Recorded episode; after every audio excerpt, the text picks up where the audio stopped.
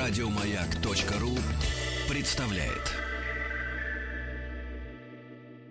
Э, Судя по всему, это были приступы тревоги. Что? Страха, синдром паники. Могу прописать успокоительное. Эй, взгляни на меня. Я что, на паникюра похож? Ну, так, Я так похож сразу. на паникюра? Стыдиться вам нечего. Любой невропат... Тебя что, выперли с ветеринарных курсов? У меня был инфаркт. Кардиограмма не подтверждает. Мужчина. Руководство по эксплуатации. Да не может быть, профессор. Друзья мои, сейчас я, я обращаюсь к слушателям, потому что, конечно, Владик и э, Анатолий Яковлевич по умолчанию, друзья мои, да. Но э, я вам сейчас прочту слово, которое выбрал наш профессор для сегодняшнего разговора. И мы понимаем из этого слова, что, конечно, конкретного выхода из тупика мы не получим бесплатно. Слово такое. Парентификация. Нет, Владик, не ректификация, даже не оно. Ай-яй-яй. Парентификация. А теперь, внимание, расшифровка. Превращение ребенка в родителей для родителей. Вот это чудеса, а? Анатолий Яковлевич, Анатолий Яковлевич, скажите, пожалуйста, насколько это вот реальная проблема для сегодняшнего мира? Огромное. Правда? Да. Несмотря на то, что это слово кажется каким-то извращенческим. Абсолютно. Оно извращенное, абсолютно насквозь. Разве может нормальный человек разговаривать такими словами? Вообще не может. Конечно. Он сумасшедший разговаривает так. Сто процентов. Короче, давайте мы начнем сразу. Сразу в бой. У нас большая тема сегодня. Значит, мы продолжаем наш разговор о семьях. Сегодня и в следующий раз мы поговорим об, об этой проблеме, которая называется парентификация. Это одна из главных проблем в отношениях детей и родителей в семье. Э, Доктор, И а есть- можно да. одну маленькую ремарочку? Вы сказали, мы поговорим о семьях, потом я замолчу, и вы продолжите. Ну вот, ну вот скажите, пожалуйста, а ваша наука, она не изучает как бы человека в отрыве от коллектива или от семьи? То есть он вам не интересен, да? Только во взаимодействии проявляются какие-то психические особенности. Какой только профанацией моя наука не занимается, поверьте. И, и в фас, и в профиль, и, в общем, Ну по-любому. ну хорошо, ну Да. хорошо.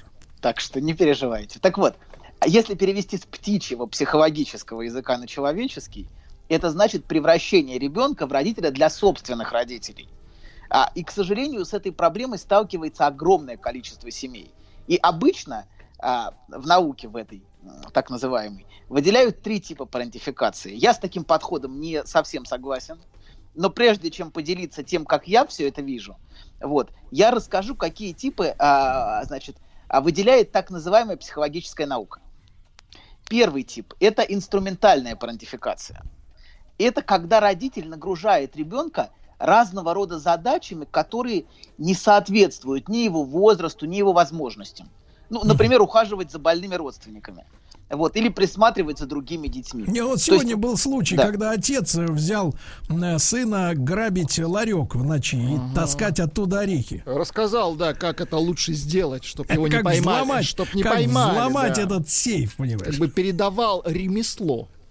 Ну, смотрите, но с другой стороны, форточку все равно взрослые не проходят, поэтому, наверное, это соответствует как раз. Ну, когда-то проходил, док, когда-то. А теперь т- твой черед, сынок. Ну, смотрите, отец, видимо, съел много орехов, уже не пролезает, я понимаю, так бывает. Вот, приходится, приходится ребенку, но это близко, это близко в этом направлении как раз мы и идем. Вот, значит, например, ухаживать за больными родственниками или присматривать за другими детьми, то есть выполнять по отношению к своим младшим братьям и сестрам родительскую функцию.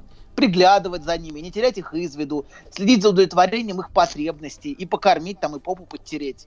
Например, девочка идет гулять с подругами, Так. а ей с собой каждый раз дают в нагрузку маленькую сестру, а, за которой та должна все время следить. И еще ей говорят при этом, ты за нее отвечаешь головой.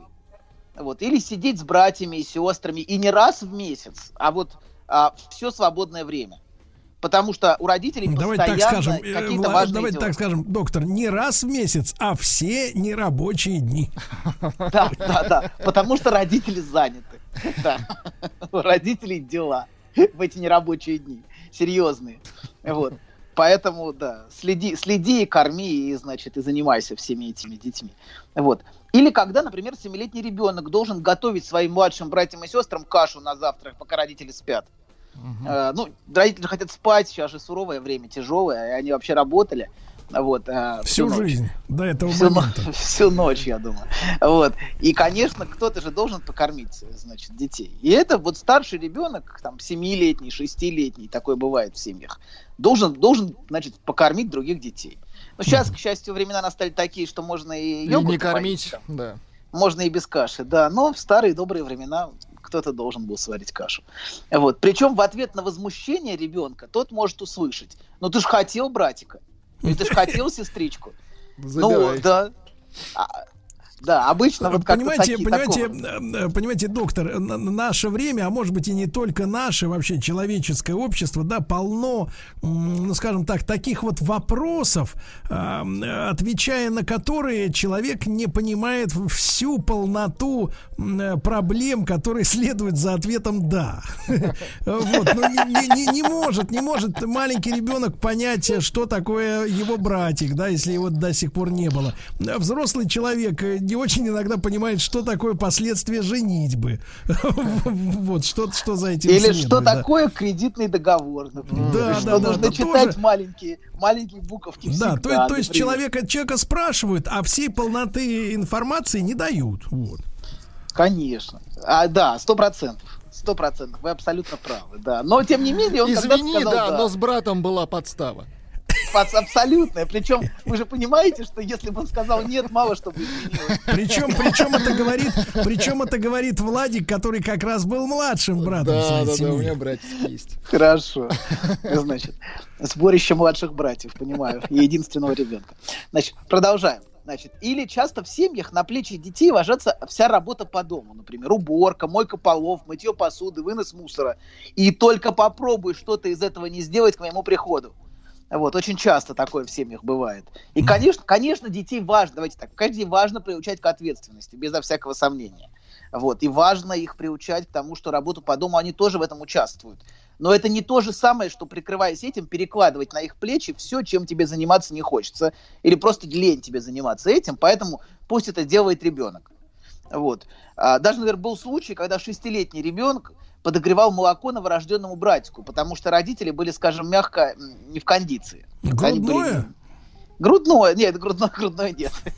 Грудное было, было теплое само по себе, Сергей. Это уже какая-то интересная картина, я пытаюсь представить.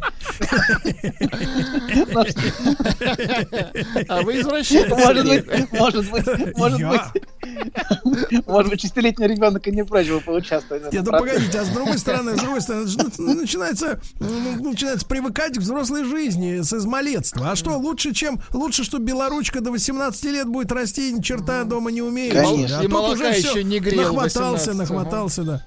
Мне Да, кажется, сто слушайте, а вы, вы хоть раз видели картины, где, вот я имею в виду именно многодетные семьи, да, э, где в реальности старший ребенок был вот избавлен от вот подобных вещей? Ну разве такое существует где-то? Ну, смотрите, всегда есть граница подобным вещам. Без сомнения, старший ребенок несет на себе ответственность определенную за других детей. Вот. На Но которую не тем- подписывался, кстати. Ну, его подписали до его рождения, это не важно уже. Знаете, долговое рабство никто не отменял. Вот, так что, а, да, значит. А, но, но смотрите, я, я еще раз говорю, есть ответственность, которой важно приучать, а есть, когда ребенка нагружают всем этим с самого детства. Давайте отличать, смотрите, отличать ответственность от обязанностей вмененных, да? вменю- вмененных и вмененных очень рано. И вмененных, а, как бы, все, теперь ты этим занимаешься. И теперь ты за это отвечаешь, а мы, значит, будем заниматься чем хотим. Давай, иди, иди погуляй со своим, со своим братиком, а мы тут посидим, телевизор посмотрим, понимаете, да? Ну, это же не... Когда каждый день ребенка посылают гулять с братиком маленьким, например, подростку дают маленького ребенка. При том, что родители не то чтобы а, были чрезвычайно заняты. Ну, они, конечно, симулируют занятость какую-то, но часто это способ избавиться от своих обязанностей. Поэтому это называется парентификация, парент, родитель. То есть превращение в родителя. Он берет на себя и на него перекладывает родительские функции. А, вот. А, да. А, значит, да, продолжаем. Значит, и а, обычно такие дети, они, знаете, детство это время игры. Игры и время легкого. Ну, это, конечно, Время легких денег. Вы знаете, я вот смотрю на Владика и на Владика и понимаю, На фотографию Владика. Нет, нет, вот на, сегодняшнего Владика я смотрю и думаю, что не только детство время игры. Хорошо. И на всех нас мы, смо- мы смотрим, да, и, Да. и ужасаемся, я понимаю. Вот иногда подойду к зеркалу и страшно становится. И вот смотрю на этого человека и думаю, как Кто он? Кто нас познакомил? чувствую, заигрался немного, заигрался. Хорошо, ладно, продолжаем. Короче говоря, обычно такие дети лишены детства. То, что на них перекладываются обязанности, лишает их возможности играть, заниматься чем-то своим, с, други- с другими детьми взаимодействовать. Они нагружены обязанностями очень рано. Это лишает их вот этого необходимого для каждого ребенка и для каждого человека времени, когда он может играть. Например, в PlayStation, когда ему 40. Это тоже нормально, имейте в виду. Это необходимое время для человека. Вот. Так вот, а, значит, и ребё- ре- ребенок лишен, лишен детства, и, кстати говоря, такие дети очень, очень рано начинают работать, уже в подростковом возрасте. Ну, это же Обычно раньше, прекрасно, чем доктор. остальные. Обычно они раньше, чем остальные, выходят на работу, уже в старших классах школы они значит, подрабатывают, а, приносят родителям деньги. Вот. И когда такой Ну, ребенок вырастает, он чувствует чрезмерную ответственность Так. тревогу и постоянный перфекционизм и страх не справиться с обязанностями. Он все время нагружен внутренне. Ему очень сложно отказывать другим людям, потому что его с детства, с детства его нагружали уже, и он не мог отказать. Он не способен говорить нет даже тогда, когда перегружен в работе, например. И такая послушность, разумеется, разумеется, периодически чередуется яростными взрывами возмущения. Почему я должен? С какой стати? Вот. Но затем это сменяется сильным чувством вины и стыда. Вот такие вспышки. Вспышки гнева, вспышки негодования, которые периодически пер- происходят, а на, на смену этим вспышкам приходит стыд. Им кажется, что они неадекватно себя повели во время эмоционального взрыва, что так не надо было проявлять себя, что нужно было сдержаться, и они опять становятся на какое-то время послушными и безотказными. То есть эти вспышки вызывают у них потом у самих чувство стыда, и они опять начинают ходить по кругу, делая вот а, значит, то, что им навязывают. И еще постоянное ощущение у них загнанности в угол на работе и перегруза. Вот это хроническое и постоянное ощущение у таких людей. Как будто человек с самого детства тащит огромную ношу. Скажите, пожалуйста, Вот, а да. с работы уходят в 11? Ну, с работы проблема в том, что эти люди правда работают. Понимаете, не все, кто уходит в 11, работают на работе. То есть я бы сказал, не многие из тех, кто уходит в 11 с работы, работают. Я, я, я про вечер. Да я и говорю, я понимаю, конечно. Вот. Я же не про утро. Про утро, про утро это вообще... это Они, они уходят с кэшем. Сергей. Так это вы, вы же уходите в 11 с работы, подождите. Так, прекратите шельмовать. Он же кто такой? уйдет. Подождите. Сергей сейчас свалит с работы. Причем Всё. на- на- сразу в дом свалит. Конечно. Прекрасно. Да, вам даже не выходя на работу при этом. Да. Ладно, продолжаем. Значит, короче говоря, такие, такие люди становятся безотказными и очень послушными, и одновременно периодически взрываются. Вот. Они постоянно перегружены, и ощущение, что они тащат огромную ношу. И единственное, что периодически хоть дает право на какое-то время не тащить эту ношу, это болеть. Ну, то есть разного рода психосоматические заболевания. Им плохо, при этом часто никаких реальных, э, как бы, э, никаких реальных, никакой реальной физиологии под этим врачи не находят. Почему им плохо, почему там то болит, это болит, а, значит, спина, вот все остальное, почему все, почему им так плохо. А это способ, на самом деле, бессознательно защищаться от этого требования. Потому что если ты болеешь, это часто единственный способ сбежать. Я болею, я в домике. Потому что если ты не болеешь, ты тут же должен брать на себя огромную ношу. Вот. И, кстати говоря, знаете, болеть это в каком-то смысле обрести родителя. То есть, если человек болеет, он может рассчитывать на уход, он может рассчитывать на заботу, а, на внимание. И поэтому а, болеть это в каком-то смысле скрытое требование самого вот этого человека найти для себя родителя, чтобы кто-то о нем позаботился.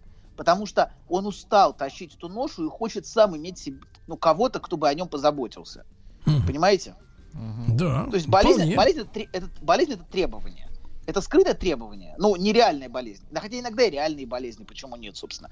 Вот. Но вот так, такого рода симптомы, которые предъявляются, это предъявление, предъявление просьбы, позаботься обо мне. Вот. Я устал. Вот. И это первый тип парентификации, инструментальный. То есть, когда у детей стимулируется преждевременная взрослость.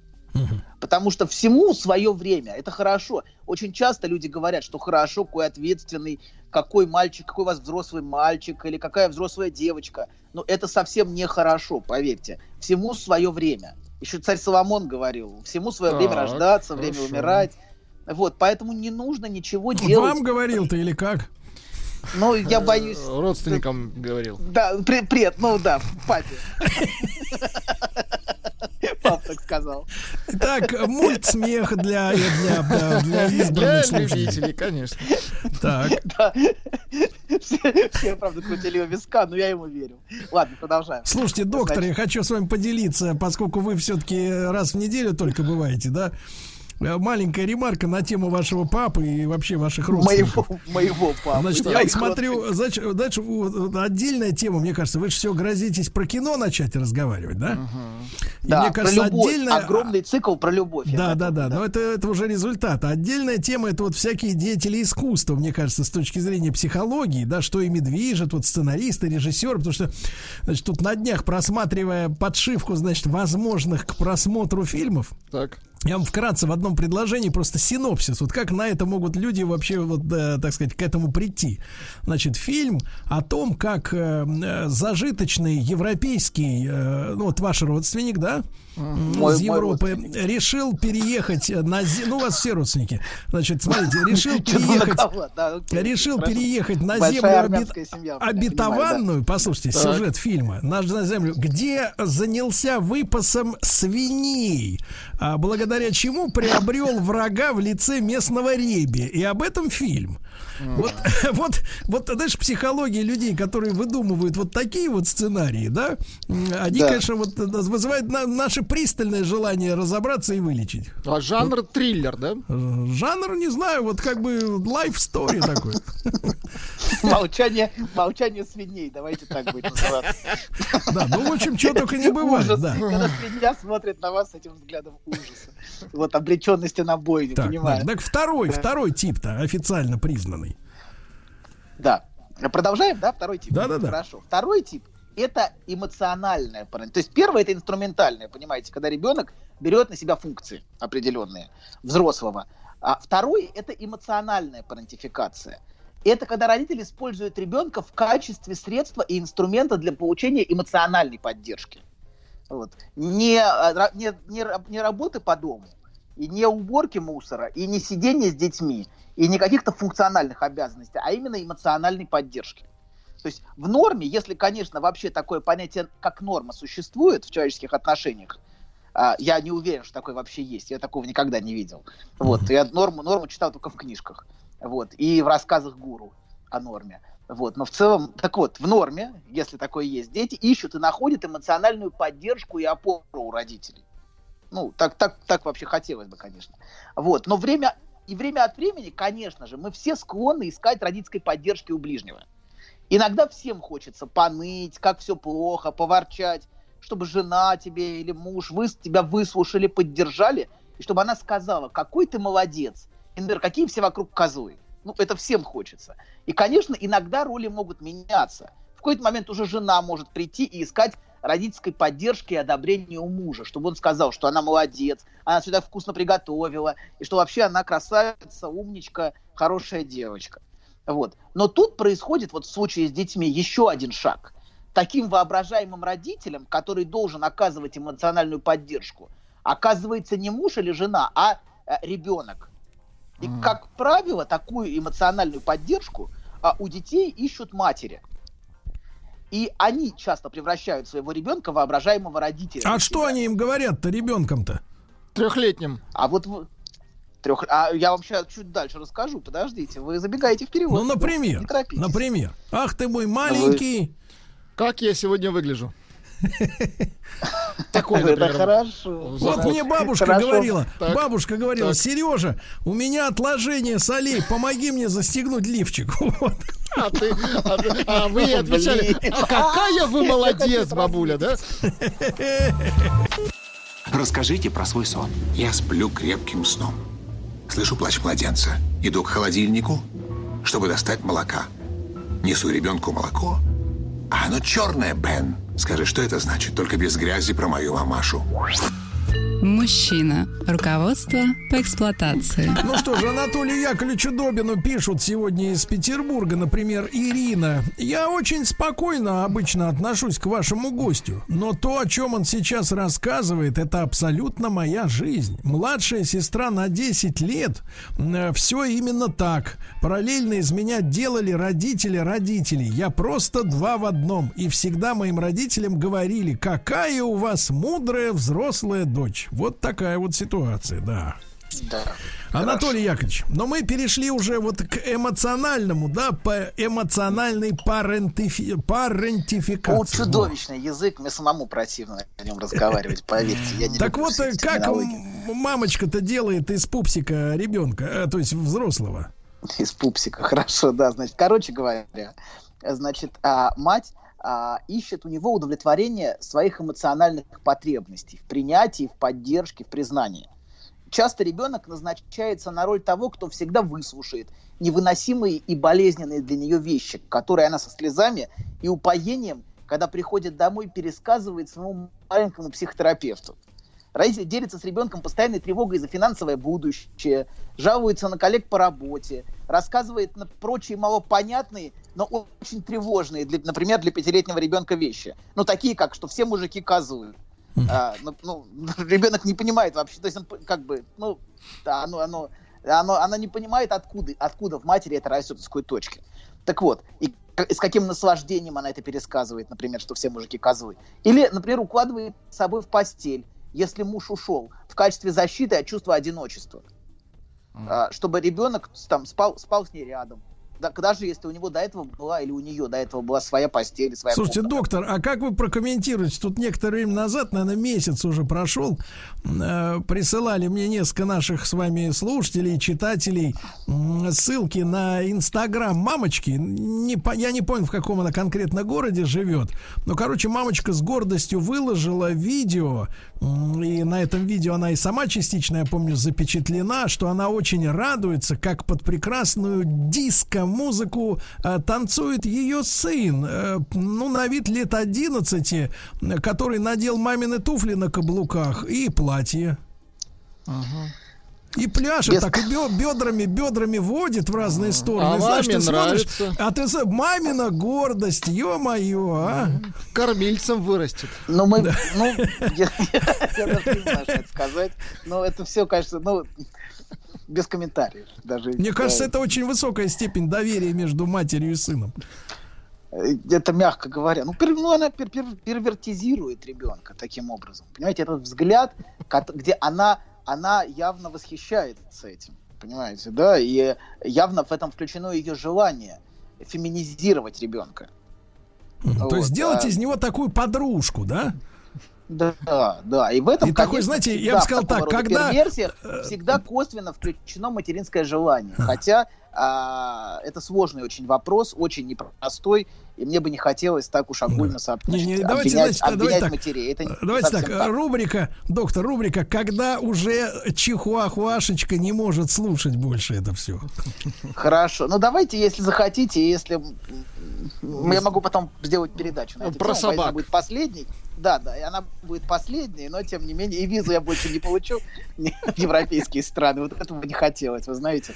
Вот, А но не нет, менее. погодите, погодите, у вас по- до следующего года по, вы полностью свободны. А, не забудут. Ну, конечно. И кризис, в конце концов, всю эту, всю эту, всю эту Смоет, иди- идиотическую да. повестку отменит.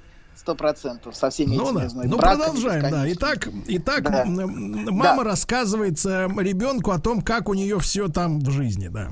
Да, короче говоря, мать рассказывает ребенку о том, как у нее все в жизни, да.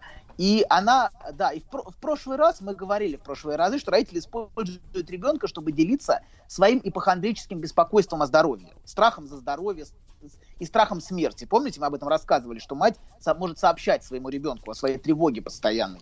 Или еще хуже, она может, например, постоянно угрожать смертью, Мгм. чтобы видеть тревогу ребенка и чувствовать свою нужность, насколько она бесценна и значима для какого-то существа. Ведь детский взгляд, где мать, для, мать знаете, говорит, я, рож- я родила, родила для себя. Это что значит? Я родила для того, чтобы все время быть кому-то бесконечно нужной. Вот. И вот я умру, и ты в детдом попадешь, например, так. Ну, или что-то что вот в этом духе. Рассказывать ребенку, чтобы постоянно чувствовать его тревогу. Ведь ребенок всерьез и ну, беспокоится, и боится, и серьезно воспринимает всё- весь этот посыл, что мамочка умрет. И такая детская тревога очень льстит нарциссизм некоторых матерей, некоторых матерей, которые Некоторых. чувствуют, нет, не- да, что хоть для кого-то они бесценны, нужны и важны. Потому что ребенок это источник огромного, огромной поддержки нарциссизма, э, детская зависимость. Это, это бесконечная, бесконечная поддержка нарциссизма некоторых матерей. Вот. И, например, в отношении семейных проблем. э, э, Нарциссизм в смысле собственного ощущения ценности. Вот что, вот что имеется в виду под словом нарциссизм здесь. Так вот, а в отношении со- семейных проблем ребенка могут делать доверенным лицом. И под предлогом «только ты меня понимаешь» рассказывать самые интимные потребности, подробности супружеской жизни, жаловаться на мужа и его баб, сообщать подробности измен, рассказывать ребенку подробности насилия, реального или воображаемого. И Ребенку, что- да? ребенку, что твой отец вот мерзавец, со мной делал то-то и то-то. Вот. И многие родители склонны разделять а, с ребенком секреты, которые ты только папе не рассказывай. Или маме не рассказывай. Давайте не будем. Вот. Ты маме не рассказывай тоже бывает. Вот. Да и просто некоторые Это вы когда про родители- ситуацию, когда две мамы? А то и три. есть, есть хороший ролик, друзья. Ну, неважно, ладно. Это сериал а называется «Друзья». Не надо Нет, нет, ролики. нет, нет, нет. Есть мульт консервы, друзья, смешной ролик. Ладно, я, значит, Консервы. Да, так вот, ну это так, просто вспомнил. А, Про две, про, про две мамы. Да, значит, короче говоря, значит, а, некоторые инфантильные родители используют ребенка как арбитра или как инструмент подтверждения своей правоты, делая из, из ребенка что-то среднее между зрителем и судьей, который должен вынести приговор. Постоянно перетягивать ребенка на свою сторону для сведения счетов с этой тварью или с этим мужем под лицом. То есть постоянно ребенка перетягивают а, в отношениях, постоянно жалуюсь. Пойди скажи своему отцу, что ты его не любишь, что он плохой, что он твою маму обидел. То есть ребенка используют в этом взаимодействии как инструмент, и инструмент коммуникации, и инструмент а, войны. Вот. И некоторым, например, знакомы эти ужасные сцены, когда детей выставляют и заставляют говорить, что папа плохой. Э, Вот такого, такого рода сцены. А, И ребенку невозможно, конечно, все это выдерживать. Это очень перегружает его психику и наносит урон вот его формирующемуся, формирующейся психике. Ему очень сложно ну, развиваться в этой атмосфере. Вот. То есть такая эмоциональная парентификация приводит к двоякому использованию ребенка. Значит, с одной стороны, он является инструментом поддержки для, для, для родителя, для матери, кто должен успокаивать, поддерживать, беспокоиться.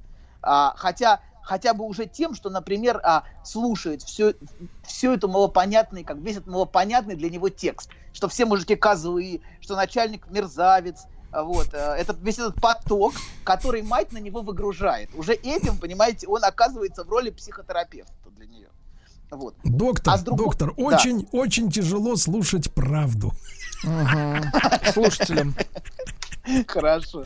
А с другой стороны, смотрите, с другой стороны, если брать семью в целом, не брать его отношения с матерью, а брать семью в целом, то ребенок оказывается инструментом и призом в сражениях, которые ведут между собой родители, через него сводя счеты друг с другом. Очень часто, знаете, когда люди разводятся, они используют ребенка в качестве инструмента войны, например. А, и в качестве способа постоянно, постоянно один, один покупает одни подарки, другой другие, все время жалуются друг на друга. А, вот и эти инфантильные родители, а, они обращаются к нему как, как, как, как бы скрыто, как к собственному родителю. Как если бы к ребенку обращались вот так. Папа, папа, скажи, что он плохой. Нет, Мгм. папа, скажи, что она плохая. То есть ребенка, которого и ребенка, которого использовали таким образом, очень сложно ему отделяться от своих родителей.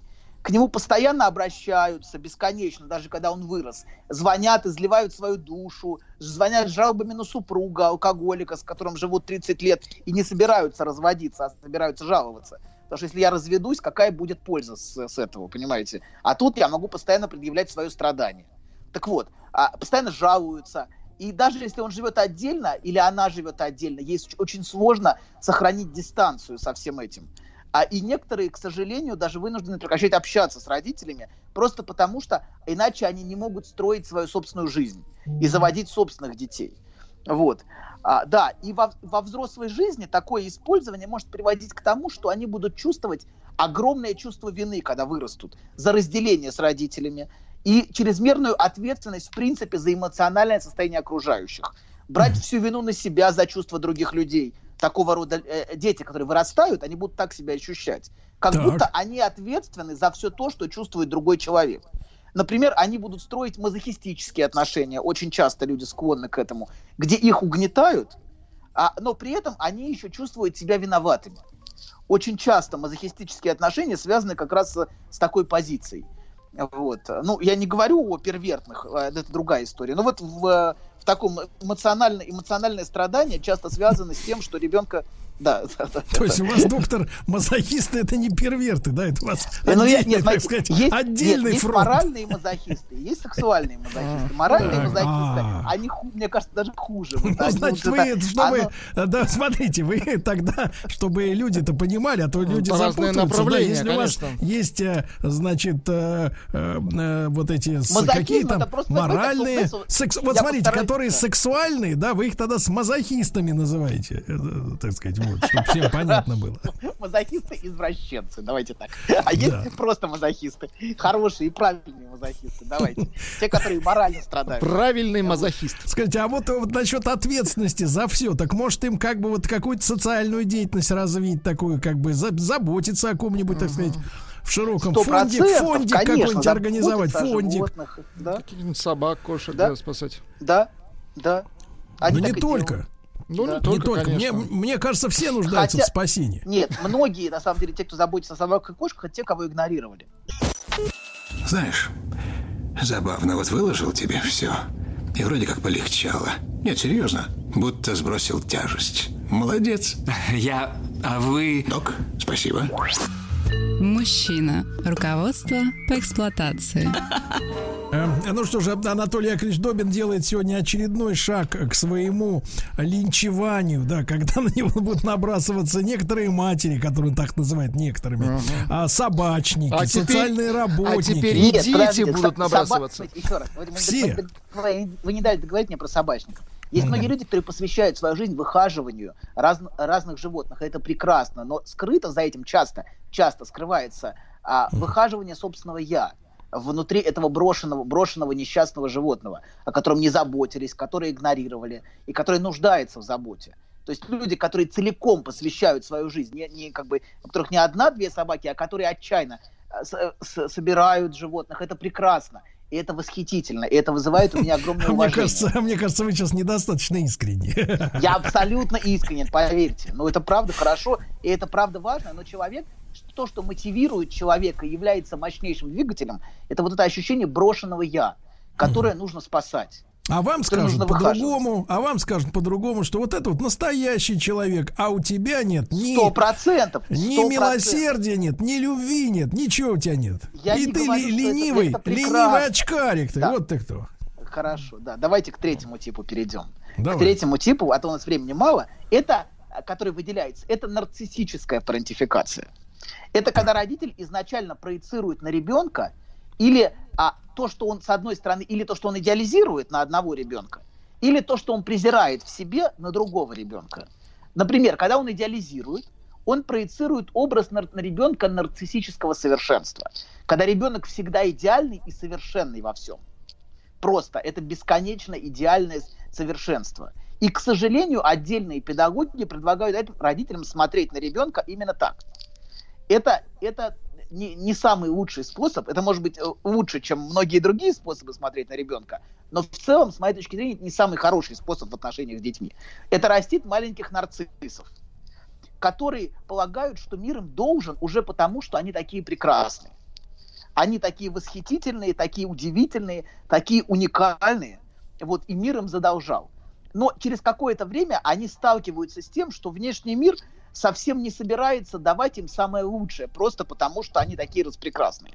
И совсем не смотрит на них вечно восхищенным взглядом родителя, с которым они, э, которым, которым на них смотрели.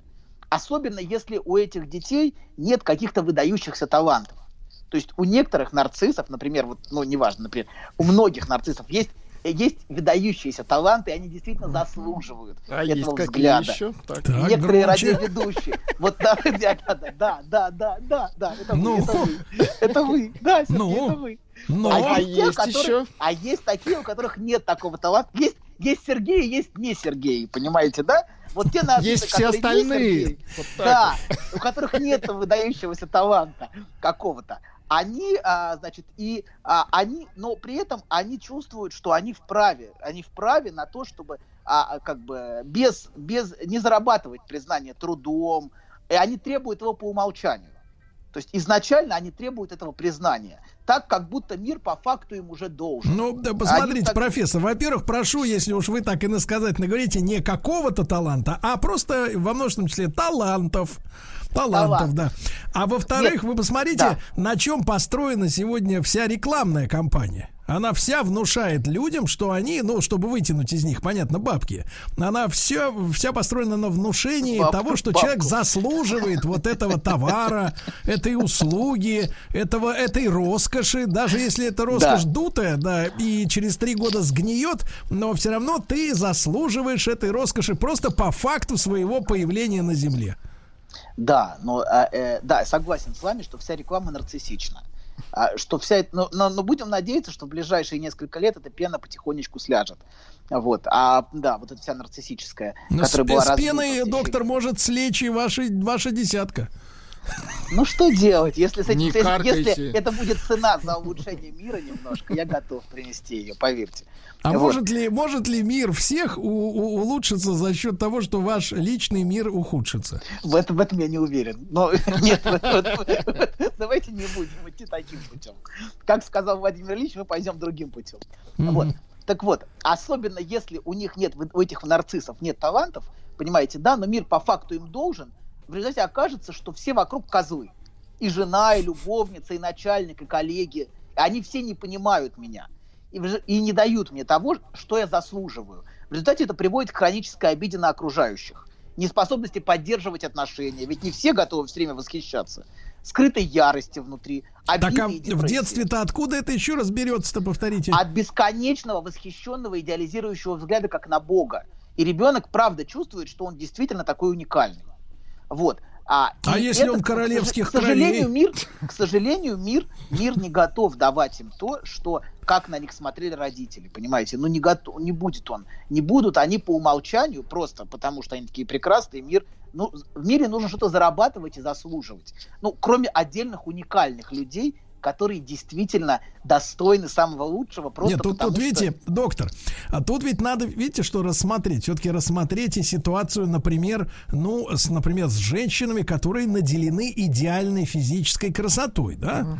М, Вот, они, мне кажется, и в детстве, и в более зрелом И возрасте. в ну, отрочестве. они пребывают в состоянии, что да, на них все смотрят с С восхищением. одной И в- стороны, а с другой стороны, он видит во мне только красоту, он, не, он меня не знает, это тоже может вызывать обиду. Но давайте закончим, осталось две минуты, а еще у нас есть одна мысль.